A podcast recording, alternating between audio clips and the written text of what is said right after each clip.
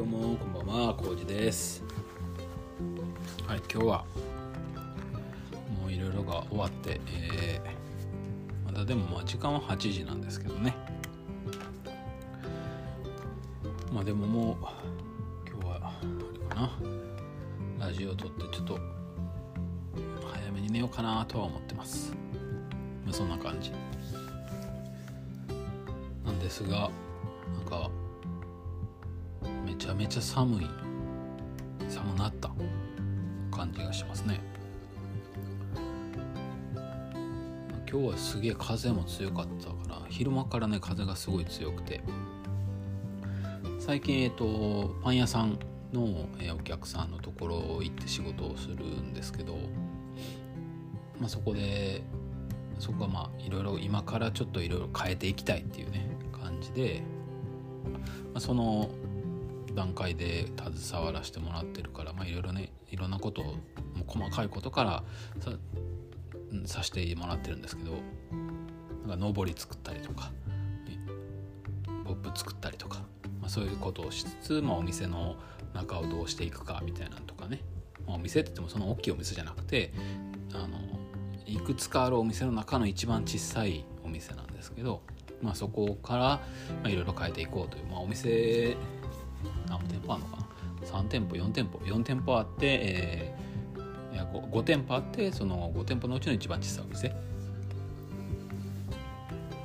を、まあ、テスト的にいろいろ試しながら他のお店はお店でその独自にねいろいろやってて、まあ、そこにも関わっていくんですけど、まあ、その小さいお店の、えー、リニューアルというか、まあ、そういうのに関わっていて。でまあ上り作って今日ちょうど上りが届いてで旗にね旗にとかポールにそれをつけて、まあ、何本か刺してってねやってたんですけど風が強すぎてちょうどね風の通りがいい場所にあるので旗がねあの風でどんどんどんどん上に上がっていくんですよね。でくしゃってなるっていう何書いてるのかわからんみたいなね、まあ、上りとして一番役に立たない状態にさせられてしまってたりとか、まあ、風で倒れたりとかもねあったりしたんですけどまなんかそういう感じであ季節の変わり目なんやろなみたいな感じながら。大体ねこういう季節の変わり目はね風が吹くっていうのがあるんですけれども。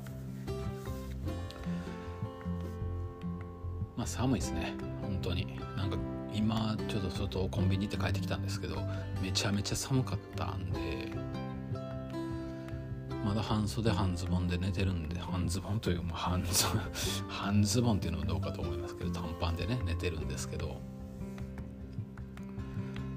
まあ、そろそろ長ズボンかなとも思うけど多分長ズボンで寝たら布団かぶって寝ると汗かいちゃうんでみたいなね、まあ、そういうちょっと困る時期でもあるのかなみたいな。でちょっと携帯の充電がないですね。よいしょ。はいということでまあそんなね、えー、まあ、つい2日前ですか。ラジオ撮ったのが。からの、えー、今日は10月の5日なんですけれども。まあね今日の12時を迎えたら6日ということでですよ。さらば青春の光の東袋ね東袋の誕生日。僕と一緒なんですけどね。42歳になるという。42年間も生きてるっていうのはなんかねすごいっすよね。まあなんか人生ね今80年なんやったら100歳までね生きる人も多い中ではあるんですけど40歳超えて42年まあ正直言って全く自分が描いてた大人ではないしどの大人描いてたかも分かんないですけどなんかなってみたら大人じゃないよなみたいな。まあ、みんなそんな感覚なのかどうかもよく分かんないですけど、まあ、周りはそんな風に言うんで多分みんなそうなんでしょうね。多分うちの親とかも、うん、そうなんかなとも思うし。いざね自分が20代から30代30代から40代って変わっていってもきっとこの先50代60代ってなっても、まあ、なんか変わらんというかよう分からんね。なんか見てたら子供の頃見てた、まあ、例えば甲子園とかよくねあの小学校の時とか僕らは見てなかったけど親世代とかおじいちゃんとかが見ててテレビがねもうそれしかついてないみたいな。マジで興味なかったけどなんかすげえお兄さんたちが頑張ってるなーって思ってたのがいつしか同い年になりみたいな。うちも強豪校やったんでなんかね実際甲子園も見に行ったりもしましたけどなんかいつの間にか年下になりみたいなね。あんだけ大きい人が頑張ってるみたいなのがいつの間にか年下になり気づいたらもう自分の子供の世代みたいな。でもその自覚はなしっていうね。この不思議な感覚。みんなそんな感覚なんですかね。なんかそれでも必死にその社会に飲まれてね、まあ、頑張ってはいるわけなんですけど、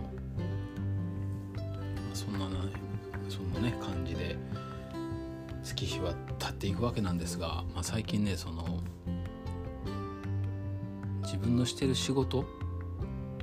まあ、僕の仕事って本当いたらありがたいけどなくてもある程度回るみたいな仕事ではあるんですよね。まあ集客とか販促とかそっち方面の仕事っていてくれたら助かるっていう。でも助かるんだけど実際どれだけそれが数字として影響を与えているのかっていうのはなかなか目に見えない部分だったりするので、まあ、例えばチラシとかであればそのチラシを巻いて反応がありました。でそのチラシから売り上げがこんだけ人が来て、まあ、100人来て、えー、1人平均500円買ってくれましたってなったら、まあ、500 5万円か5万円とかって分かるんですけど、まあ、僕は結構多岐にわたるのでそのチラシだけじゃないしもちろんそのご時世的にねチラシ自体ももうそんなに頼まれるっていうこともないし、まあ、実際反応もほぼもう 0. 何パーセントの世界なので、まあ、ない方が当たり前みたいな。まあ、巻いてる枚数にもよりますけどね、うん、100枚200枚とか、まあ、まあ1,000枚ぐらい巻いたとこで反応がないぐらいの世界ではあるんですけど。まあでもそういう仕事をしていてでまあすごいやっぱ厳しいしかといっていなくなったらなったでやっぱ困ってしまう。困ってしまうっていう言い方もちょっとあれかな。困るっていうこともないんでしょうけどどうしようみたいな、まあ、そういう立ち位置でもあるし、まあ、だからすごいその欲しいけど優先順優先度は低いし、うん、成果も見えにくいというか評価しづらいというかね。いたら助かるけどみたいな、まあ、すごい曖昧なもんなんです。なのでまあ僕も、まあ、それはそういうもんなんだろうというふうに、まあ、思ってやってきてたんですけど。まあでも、ねまあ、もちろん数値化されるとね厳しいところはあるんですけど。ただここやっぱ1ヶ月ぐらいかな。まあちょっと仕事に対してもその結果をしっかり求めるというか成果が出るようにしていきたいっていう思いが本当ビビたるもんですけどね今までに比べたらちょっと出てきたかなみたいな。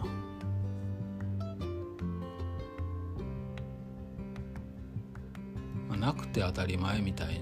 にも思う部分もあるし、でも実際のところを言うとあるあるというかない方がおかしいじゃないって、まあ、思う自分もいるわけですよ。それは何かっていうと僕が自分の仕事でもちろんまあターゲットも違うし、うん、B2C と B2B じゃねターゲットも違うから、まあ、出やすい出にくいもあるんですけど B2B は簡単やって言われてるんで、まあ、その面で言うと僕は B2B やから自分の場合はね成果出やすいより出やすいと思うんですけど。まあでも数も違うし。B2B はね数絞られるから確率的には高くなるんかもしれんけどまあでも B2C だって出へんわけじゃない。ただ1万枚巻かないと2万枚巻かないとっていう世界ではあるっていうね。まあ、違いはあるけど、まあ、その分見返りはね絶対出てくるし、まあ、そこの違いは多少あるんですけどただまあ正直本気で取り組めたら絶対どっちでも成果出るよなとも思う。けど、うん、出せへんのも仕方ないって思って取り組んできた。まあ、それは、えー、と僕が個人的に見つけたクライアントに対してでもそうですし、まあ、実そういうクライアントで、えー、は B2C で僕は B2B で僕はね僕自身は B2B でそれを見つけてくるけどクライアント見つけてくるけどその後 B2C の仕事を依頼されてやるときには、まあ、成果が出る出ないっていうのはあったりするんですけどもやっぱ圧倒的に数が少ない回数が少ないで例えばその単価の高い1回10万円のものと1回100円200円のものって言ったらまあ明らかにその食いつきは違うじゃないですかお客さんの。でどっちの方が反応率が良くなるっていうと安い方が反応率高いわけですよね。まあまあいいやそんな話はいいんですけどまあまあとりあえずそのまあ、そういう違いはあれどどっちにしてもしっかり取り組むことができればっていうかしっかり取り組まさせてもらえれば、えー、成果は出るなっていうのはもう思ってるんですけど、まあ、でもなかなかそういうことを理解してない経営者も多いし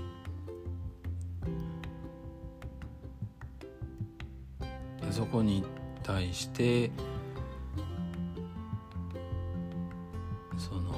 僕が求めるだけのクオリティを担保させてくれない。本気で反応が欲しいんやったら、まあ、こんだけ時間がいります。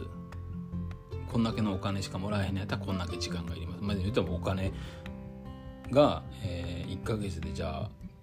30万払います。だから1ヶ月以内に成果出してくださいってなったら他の仕事置いてても30万である程度注げるじゃないですか。まあ、でもそういうところってやっぱ少ないから、まあ、じゃあその見合ったお金で僕はそれだけの労力を注いで期限までにその分ぐらいの仕事はしますと。やっぱりその成果はね出たり出なかったりするわけですよ。なんでかっていうとそこに労力を投資できないからっていうのでまあずっとやってきてたんですけどでまあ別にそれでも出たり出へんかったりするからまあいいかみたいな。出ん時もあるけど出る時は出るしみたいなね。でまあトータルで見たらどうか分かんないですけどまあなんだかんだそのつながったりもするきっかけには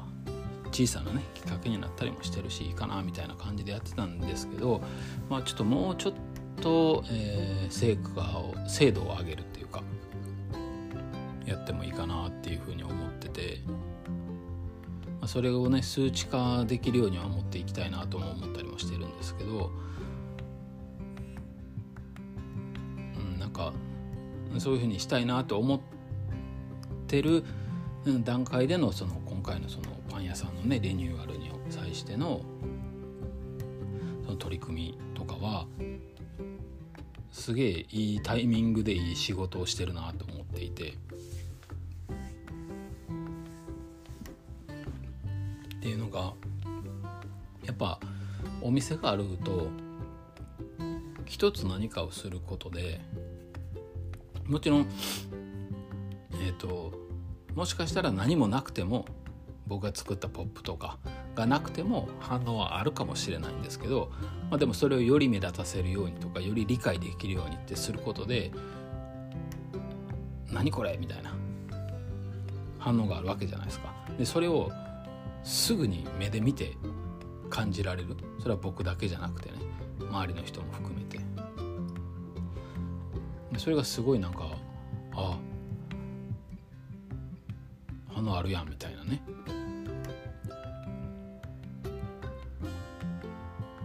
でそれがまあイコール僕の成果なのか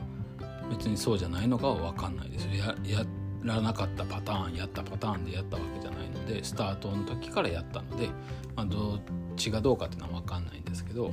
まあでもなんかそれで食いつきが良かったらあやってよかったなとも思うしあじゃあより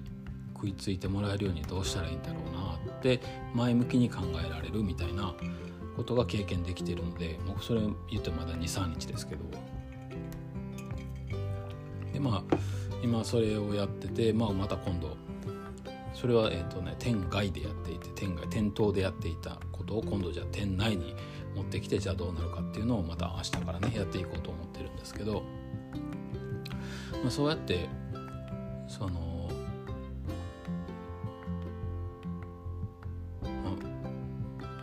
ステップ的にはね多分逆逆じゃね？みたいな感じだと思うんですけどね僕がやってたことって。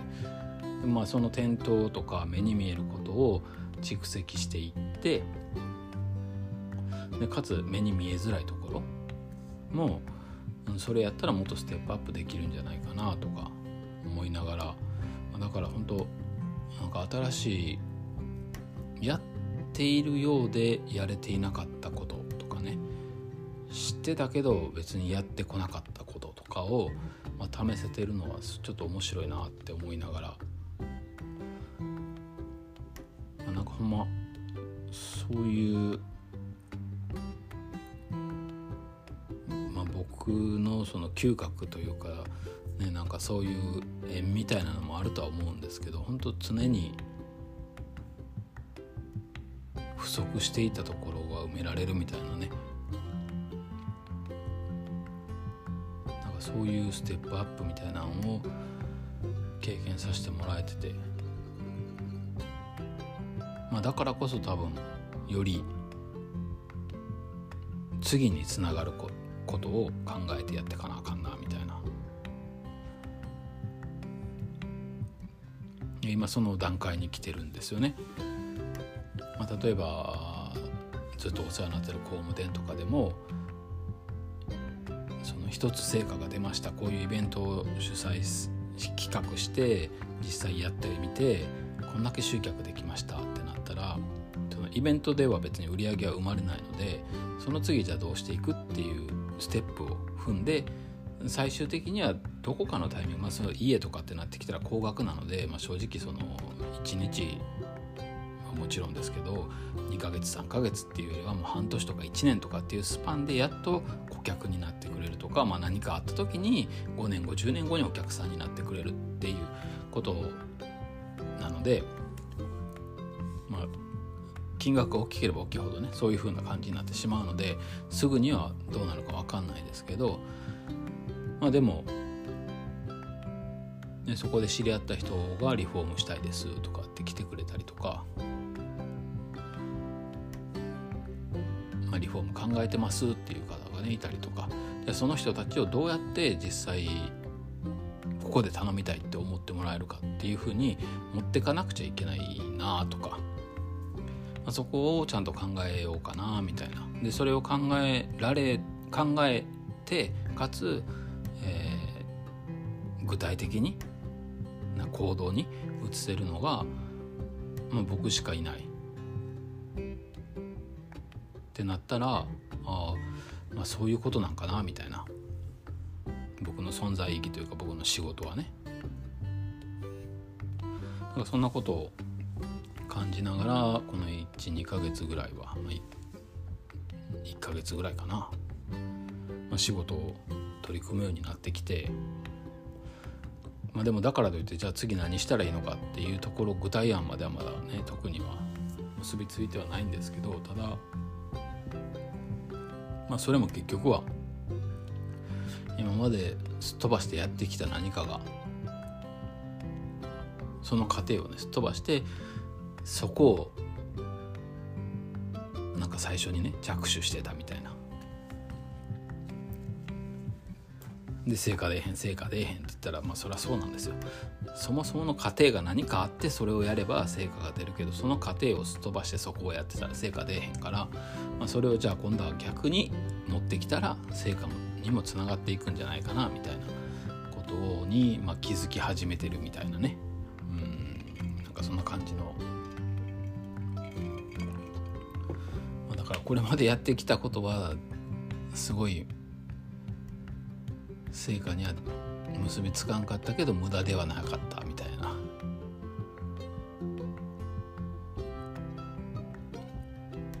から今からそれを生かしていこうっていうねまあそんな段階ですよ、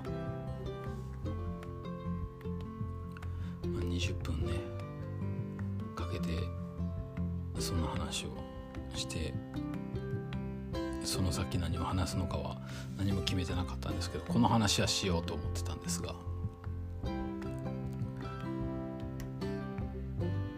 まあそんな風になんか、うん、今までの自分、まあ、まだまだそこまででもその仕事への取り組み方というかね姿勢っていうのはなんか変わったっていうほどのものじゃないのでこういう感じなんやみたいなね、まあ、気づきをようやく得たみたいなところなのでまあここからどう変わっていくかなみたいなね。うんところではあるんですけど。まあね難しい仕事ですよね。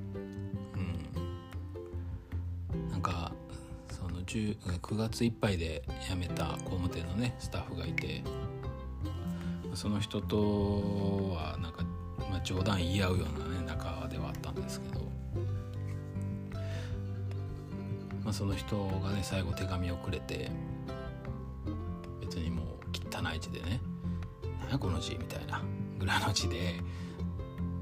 その書いてあったのもやっぱりその僕の立ち位置はまあ、ま貴重な存在ではあるそういう書き方してないけどね。貴重な存在だけど、まあ、やっぱ難しいところだと思うからまあ頑張ってくださいみたいな。また連絡しますみたいなことが書いてあって。まあでもそれはその普通に例えば、ね、工務店やった大工さん。大工として、まあ、みんな生きて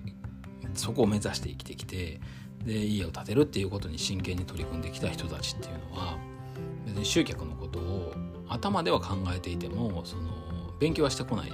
し、まあ、そこに対して真剣に勉強する人ってまあなかなかいないじゃないですか、まあ、せめて社長ぐらい。まあ、でも社長もその職人だったりすると、まあ、やっぱりマーケティングっていうことに関しては素人やしまあなのでねその自分でできない。でそれはほとんどのお店のとか会社のあまあそうだうん。社長の気質にもよります。営業職から出た社長はマーケティングのこと分かってたりするんですけど、まあ、そうじゃないそのパンが好きでパン屋を始めたとかものを作るのが好きで大工始めたとかかそういう場合はやっぱりその職人さんなので売るっていうことに関して何が大事かとか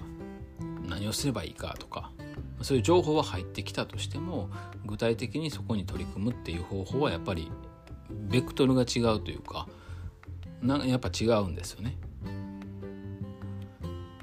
美味しいパンを作って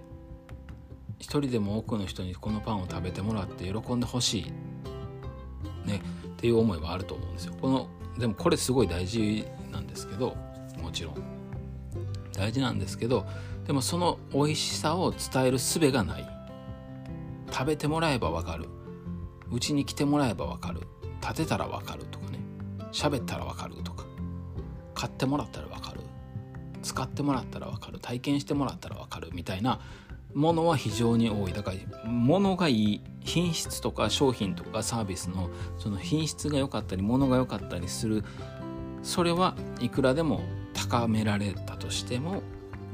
それを伝える術がないっていうでその伝える術をマーケターとか僕のようなねそういう商売の人は持っているというか知っているというかね人に伝えるためにじゃあどうすればいいのかどう表現したらいいのかっていうところ。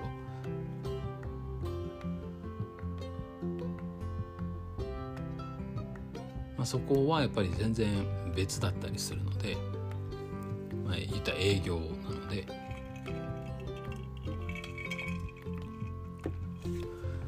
まあ、だから簡単に言ったらまあそういうね営業マンが1人いたら別にどんどん売れるし。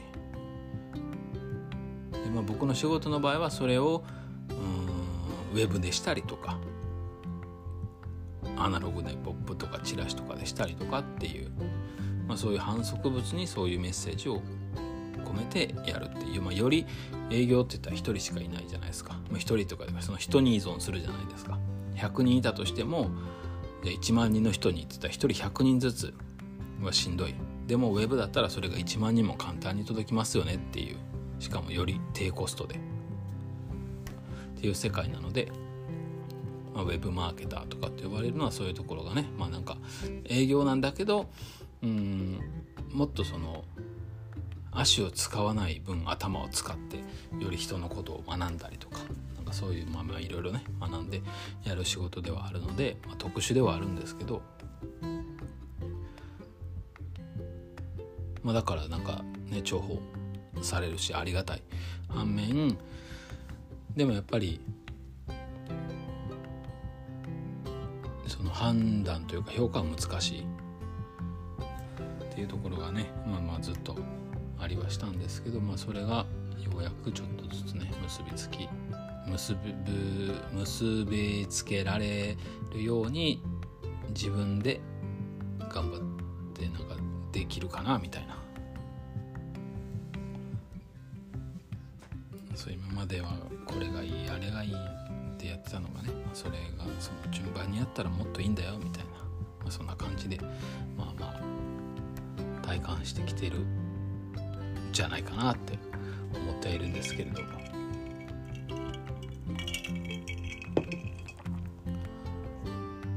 まあそんなこんなで41歳最後の夜ですね。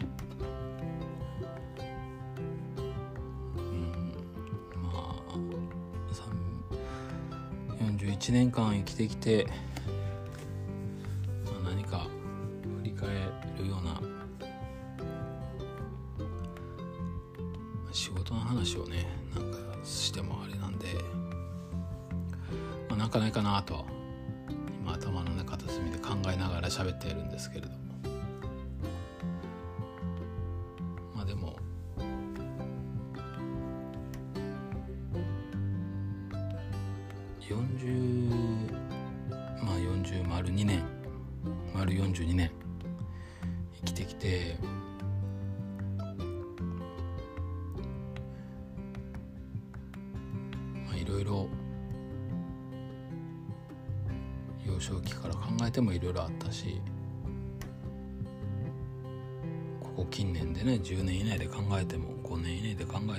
ったんですけど、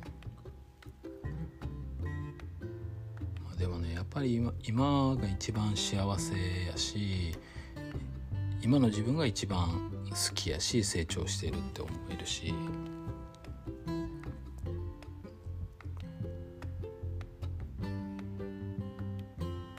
そういう人生を歩めれてるのはやっぱすごい幸せなんかなともね思えるしそれは一時すごいしんどい時がねあったりもするしうんなんか今もいい時も一瞬あったりもするけれどまあ振り返ってみたらやっぱ今日っていう日が一番幸せなんやなってまあ、思える、そういう人生を歩ませてもらってるっていうのはすごい嬉しい幸せですよね。それ自体がね。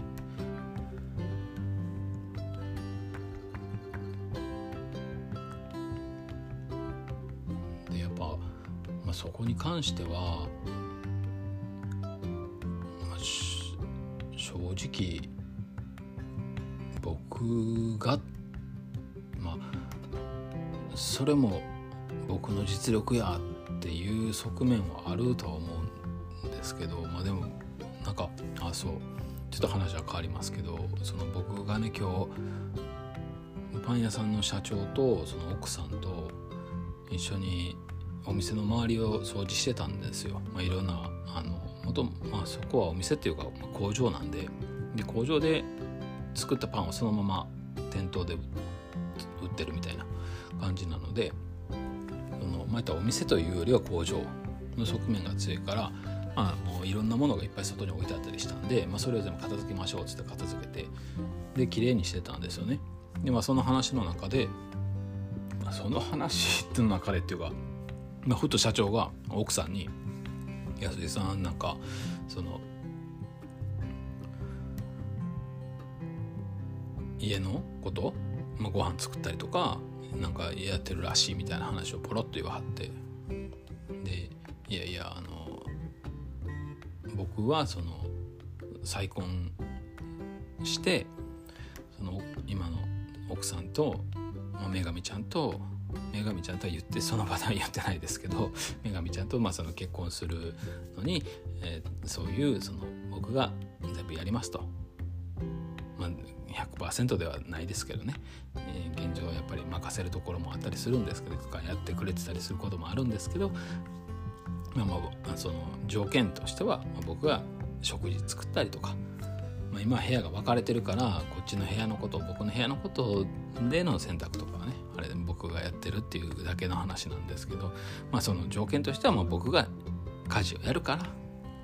結婚してほしいと。そそこのくだりでその、まあ、そういうくだりがあっての僕は結婚してもらったんですっていうふうに言ったんですよ。そのそこのくだりは細かくは伝えてないですけど、まあ、その僕は再婚やったからその結婚してもらうのに条件として、うん、家事とかをするっていうので結婚してもらったんですって言ってでそしたらその奥さんが結婚してもらったみたいな。まあ世代も10個ぐらい10個かもうちょっと上だと思うのでまあまあ価値観もね違うからあれやと思うんですけど社長さんがなんかそういうその心構えがいいよねみたいな。ことをポロッと言わはって。心構え。別に謙虚とかそういうわけじゃないんですよね。完全に。なんかへりくだって言ってるわけでもなく事実をそのまま伝えたので。まあただねなんかそうやって言われるとああなんかそういうその与えられたみたいなね感覚っていうのが、まあ、あるんですよね。自分で掴み取ったっていうよりも、うん、何かその女神ちゃんと出会えただとかこういう人と出会えただとかこういう仕事をもらえただとか自分本意じゃないというか、うん、結婚してあげたとかねそういうことじゃない。それが、うん、どうなのか分かんないんですけど。まあでもああそうじゃ一般はね一般はそうじゃないのかなみたいな。お互いに結婚してあげたと思ってるのかもしれないし片方だけがそう思ってるのかもしれない。結婚してあげた片方は結婚してもらったと思ってるのかも分かんないですけど。まあ、でも僕は少なくともなんかそうやってその、まあ、自分はラッキーだって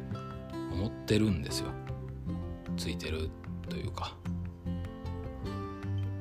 うんまあ、感謝してるのかって言った感謝してるけどそれが、ね、足りてるか足りてないかは分かんないですけど、まあ、でもやっぱり僕さっきもその側面はあるっては言言いはしたんですけどでもそれが自分の実力だとは全く思ってなくて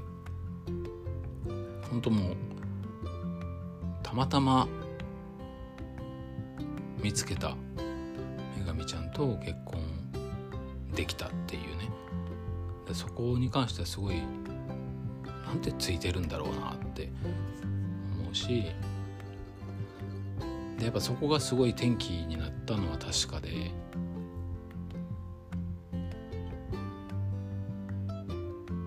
それがなかったら本当にね滋賀県から出てることなんかまあなかったやろしね。ましてや岡崎に来ることなんて全く。そもそもがその小説で読んで徳川家康の小説を読んでああ家康と岡崎ってとこで生まれたんやみたいな。小説の中の土地みたいなね。イメージでしかないし、まあ、徳川家康は僕もねその工字の甲の字は健康の甲っていう字はね家康の安で親父はつけたのでまあゆゆかりというか縁というか、何か思うところは一般のねその歴史上の家康を知っているっていう人よりは、まあ、何かね思うところあるんですけどまあでもだからといってね生まれたところに行ったかって言われたらまあ興味はね歴史に興味はあるし他の人よりも十分には知ってるとは思うんですけど周り周りからしたらね、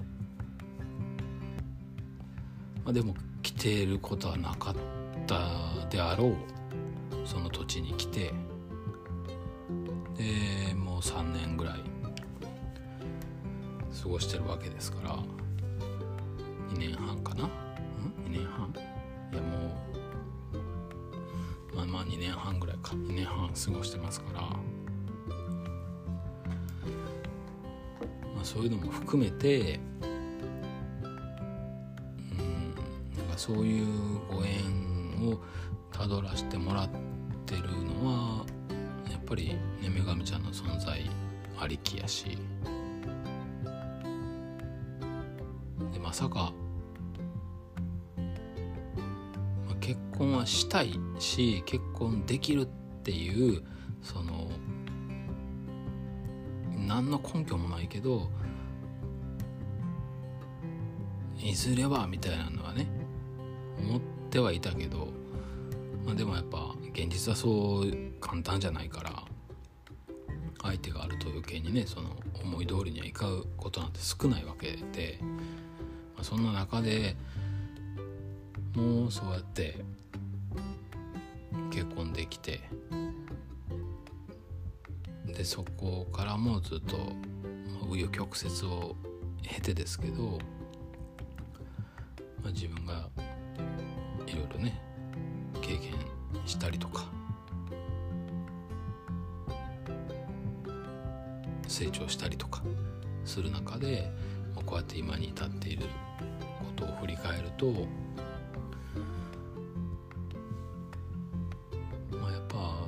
と生かされてるっていうのがまあ正しい表現かなみたいな。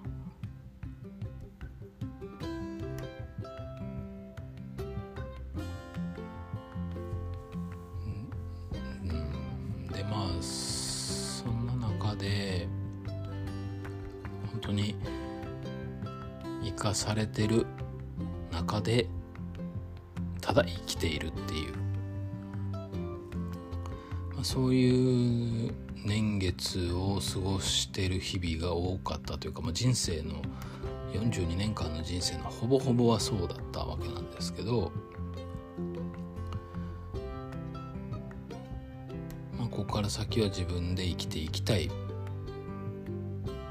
ていうねなんか、まあ、自立っ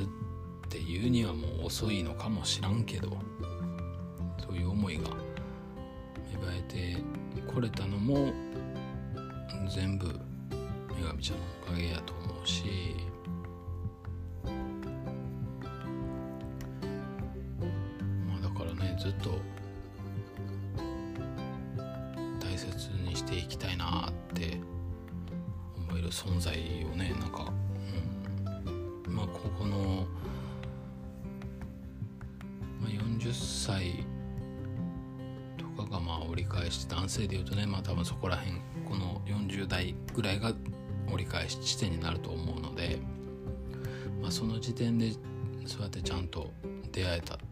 すごいありがたいなって思っていて。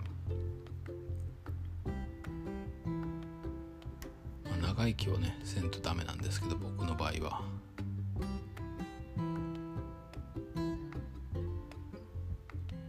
まあでも本当にうん人生のねそういう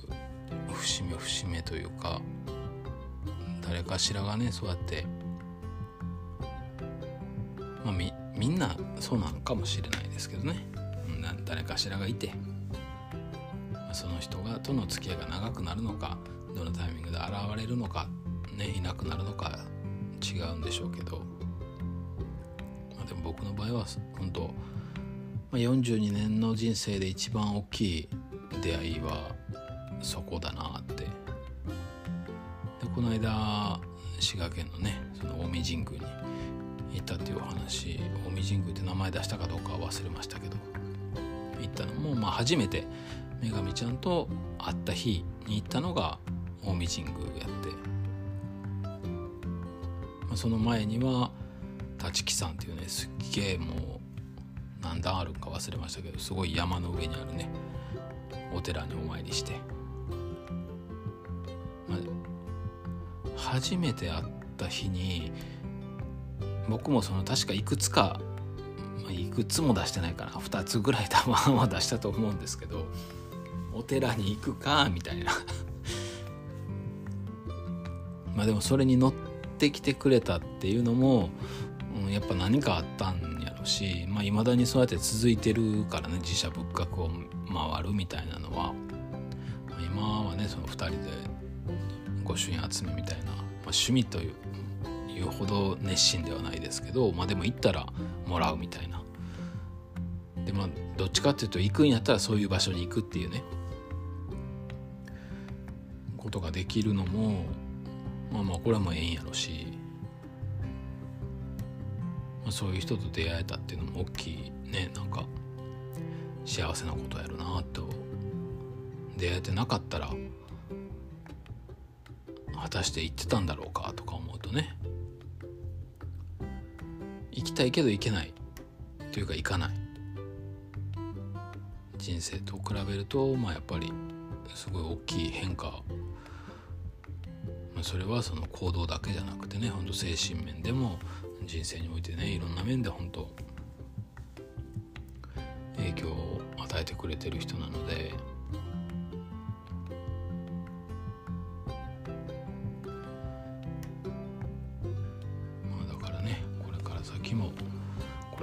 先もっていうかこれから先にこそ、うん、ちゃんと幸せにしないといけないし幸せでしたって言ってもらえるようにね、うん、頑張らんとあかんなっていうふうに。まあね出会えてすぐにそういうふうに言ってもらえるぐらいのね存在であればよかったんですけど、まあ、すごい未熟でしたし。今の僕でさえ未熟やのにさらに未熟やったので、まあ、今後ねより成長してちゃんとそういう風なね、まあ、いわゆる言葉で表現するのは簡単ですけど、まあ、一発の男になれるようにね、まあ、努力をしていかないとなとそんなところです。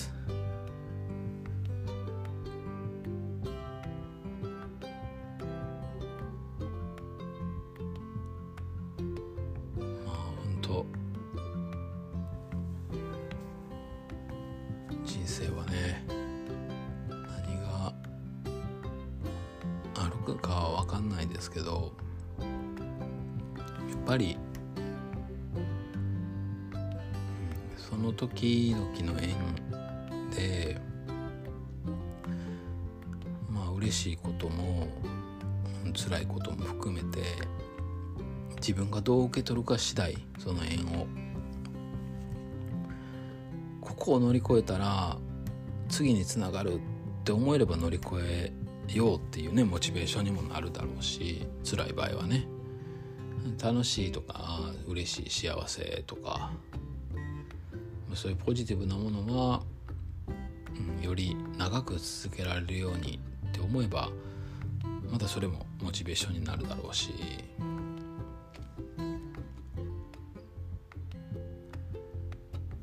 そういう瞬間中になんかあれ前やったらもっと楽しかったのになとかなんかそういうねポジティブの中にネガティブが差し込んでくるみたいな。ことが増えだすとまあそれはきっと、まあ、僕の考えでは自分が何かを間違ってるというか、うん、拒否してたり目をそらそうとしてたり遠ざけようとしてるんじゃないかなみたいなふうに思うので、うん、で、まあ、過去のね、うん、これまでの僕だったらもうそのままそらし続けて逃げ続けてみたいな逃げればいいやっていうこともあったと思うんですけど、まあ、今はもういやそれはもうええやんと。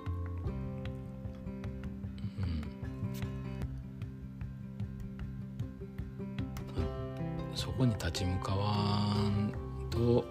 つかめへん幸せもあるでと、まあ、その幸せの方がより大きいやろうしより長くね幸せになれるだろうしまあまあそういうふうに思えるようになっただけ42年間年取ったのかなとも思いますけどね。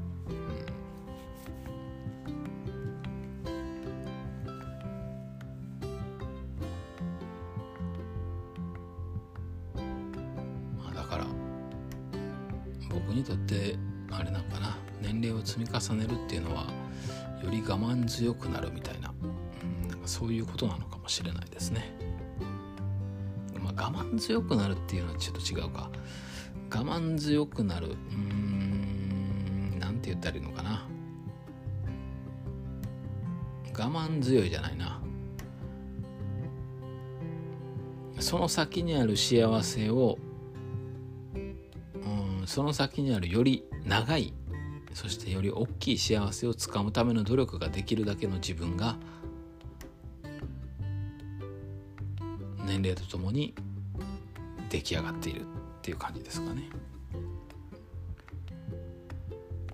うん、我慢強くって言ったらなんかちょっとしゃあもんね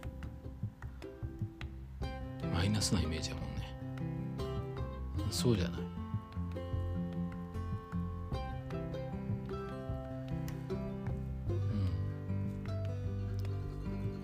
だからより未来を見据えられるようになったっていう言い方をしたらかっこいいのかな。まあそのための努力をができるぐらいに成長してるっていうことなんでしょう、まあ、それがね、42歳で早いのか遅いのかは人それぞれですが僕は42歳になってようやくそういう境地に達し始めた。そういうことです。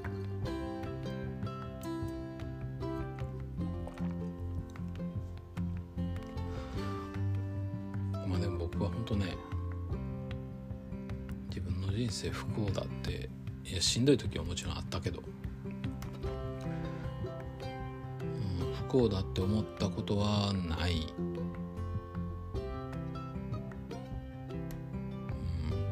本当にその、まあ、適応障害になってああもう死んでもいいやって思った時でさえ別に不幸ではなかったですもんね。申し訳なさとかいろんなとこ仕事に関してもプライベートに関してもね申し訳なさとか惨めさとかそういうのはあったけど別にねそれまでの人生が不幸だったのかって言われたらまあ別に不幸ではなかったしお金のことですごい悩んでるのはね、今も一緒ですけど、まあ、でも常に希望はある。根拠はなくても。それだけはずっとあるんですよね。お気楽やとか能天気やって言われたらそうなんですけど、まあ、でもね生きてこれてるし42年間そうやって生きてきてるしまあどのタイミングでそれをね覆せるかのをずっと狙ってきてて、まあ、それがその最初のきっかけが今なんじゃないかなみたいな。遅すぎるんかもしれんけど、まあ、でもねなんか、僕はもう大器晩成っていう言葉がすごい好きで一期一会か大器晩成かぐらい好きで。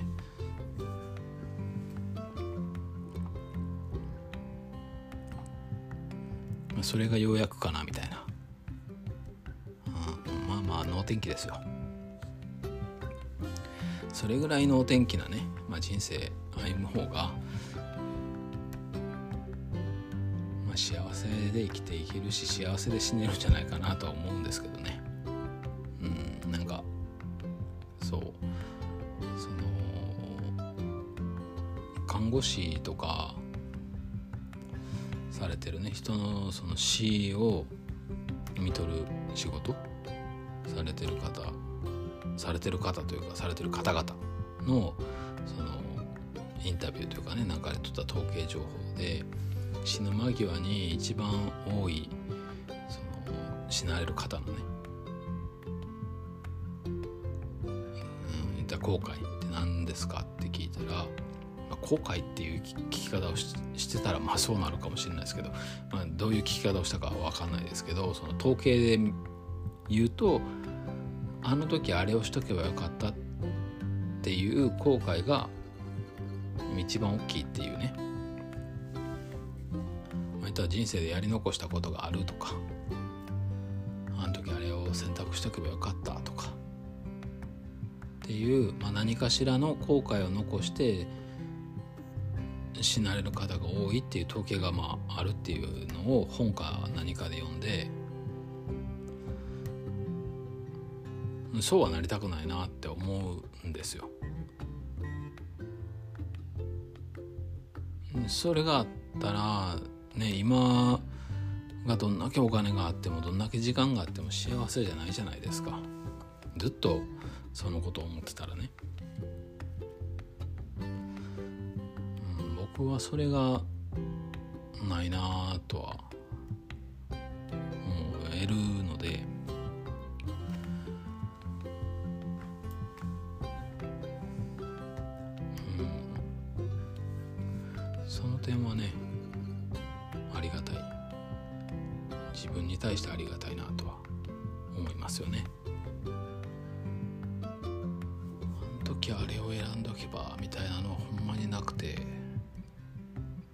今の自分が選んでるこれが最善なんだろうって常に思ってはいる。もちろんそれが正しうんと自分の中では別にそれでいいけど相手に与える影響とかはね分かんないですよもちろんそれがその相手も人やから感情として返ってくることもあるからそれでストレスかかることもあるんですけどいやいやでもそれは相手の感情俺はこれでいいと思ってやってるんだからとりあえずこれをそのまま今のこの瞬間起きてるこの現象をそのまま受け入れようとで相手の感情も加味してじゃあこう判断しようみたいなね。なんかその時々をちゃんと自分のいいように解釈して生きていこうみたいな、うん、なんかそんな生き方ができてるからしんどいと感じる時があってもまあいいんじゃないかなと。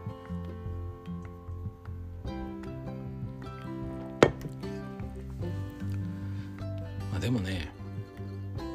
一つだけ最後に言えることは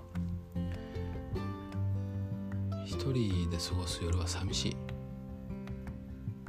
それだけ。だからねその点で言うとね本当、まあ、今はねその女神ちゃんの仕事が宿直とかねるから仕方がないんですけど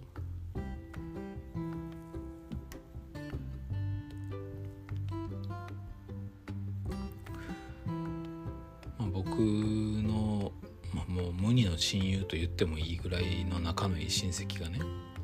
いるんですけど、まあ、それもそいつに言われた一言がすごい僕は呪いでもあったんですけど、まあ、今また教訓やなとも思う、まあ、そいつは25ぐらいで結婚してで278で離婚したんですけど、まあ、そこから先の人生がすごい寂しかったっていう話を、まあ、聞いたことがボロッとね酔っ払って言っとってでもお前にはそんな人生歩んでほしくないわみたいなことを僕に言ったことがあったんですよ。まあそれがすごいねなんか呪縛された時期もあったんですけど、でもでもやっぱりそれって真理やなって、うん、思うんですよね。特にね日中は仕事じゃないですか基本的にはね。でまあ僕も日中は仕事で忙しくね外出て家におらんこともあるからですけどやっぱ帰ってきてまあ、で帰ってきてからもご飯作ったりして忙しいからあれですけど、まあ、それも全部終わって今こうしてねラジオ撮ってる時間だとか、まあ、寝るまでの時間だとかっていうそのほんの45時間とかですけど、まあ、その時間とかにやっぱり同じ空間にいるとか、そういう存在がいるかいないかそれが一人じゃなかったらもちろん寂しくはないんでしょうけどでもまあ日常でって言ったらもうそんな一人しかいないじゃないですか。まあ、結婚してたらっていう話ですけどねもしくは同棲してたらかもしれないけどでしかもその人が別に飾らなくてもいいし同じ人生を歩める人であればあるほどうんその時間って大切やなってねっていうのをある意味これも学ばされてるというか気づかされてるというの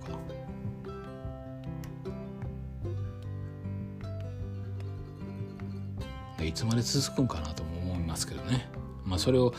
続けさせている自分ではあるんですけどそうならんようにしっかりせよっていうね、まあ、そういうことなのかもしれない。はいまあそんな感じで今日はまあちょっとねあの語り毎回そうかな。なのであの間がね1時間超えておりますが今日はこれにて終わりたいと思います。はいそんな感じでね僕はもうラジオを撮る時はもういつも寂しいわけですよ。本当はねもうラジオ撮らんでも女神ちゃんがそこにいてなんだかんだねやっている姿を見てるだとかとりあえず同じ空間にいるだとかなんかそういう生活を送りたいなと。なんかそんな風にはね思いながらも。まあだからといってねこういうアウトプットも大事だなとも思う反面、うん。まあ、いろんな思いを常日頃感じながら生きている。そんな41歳でした。ということであと1時間2時間3時間2時間半。9時半なのであと2時間半で42歳になるので、まあ、とりあえず今日はねそこまで起きていたいと思います。あと2時間半何して起きてようかなって感じですけども。じゃあそんな感じで本日も最後までご清聴ありがとうございました。おやすみなさい。では次は来週かな。はい。ということで、えー、10月ね、寒くもなってきたので皆さんも風邪はもちろんですがコロナであるとかインフルエンザであるとかそういったものねかからないように気をつけながら生きていきましょう。いや生活していきましょう。はい。じゃあねバイバーイ。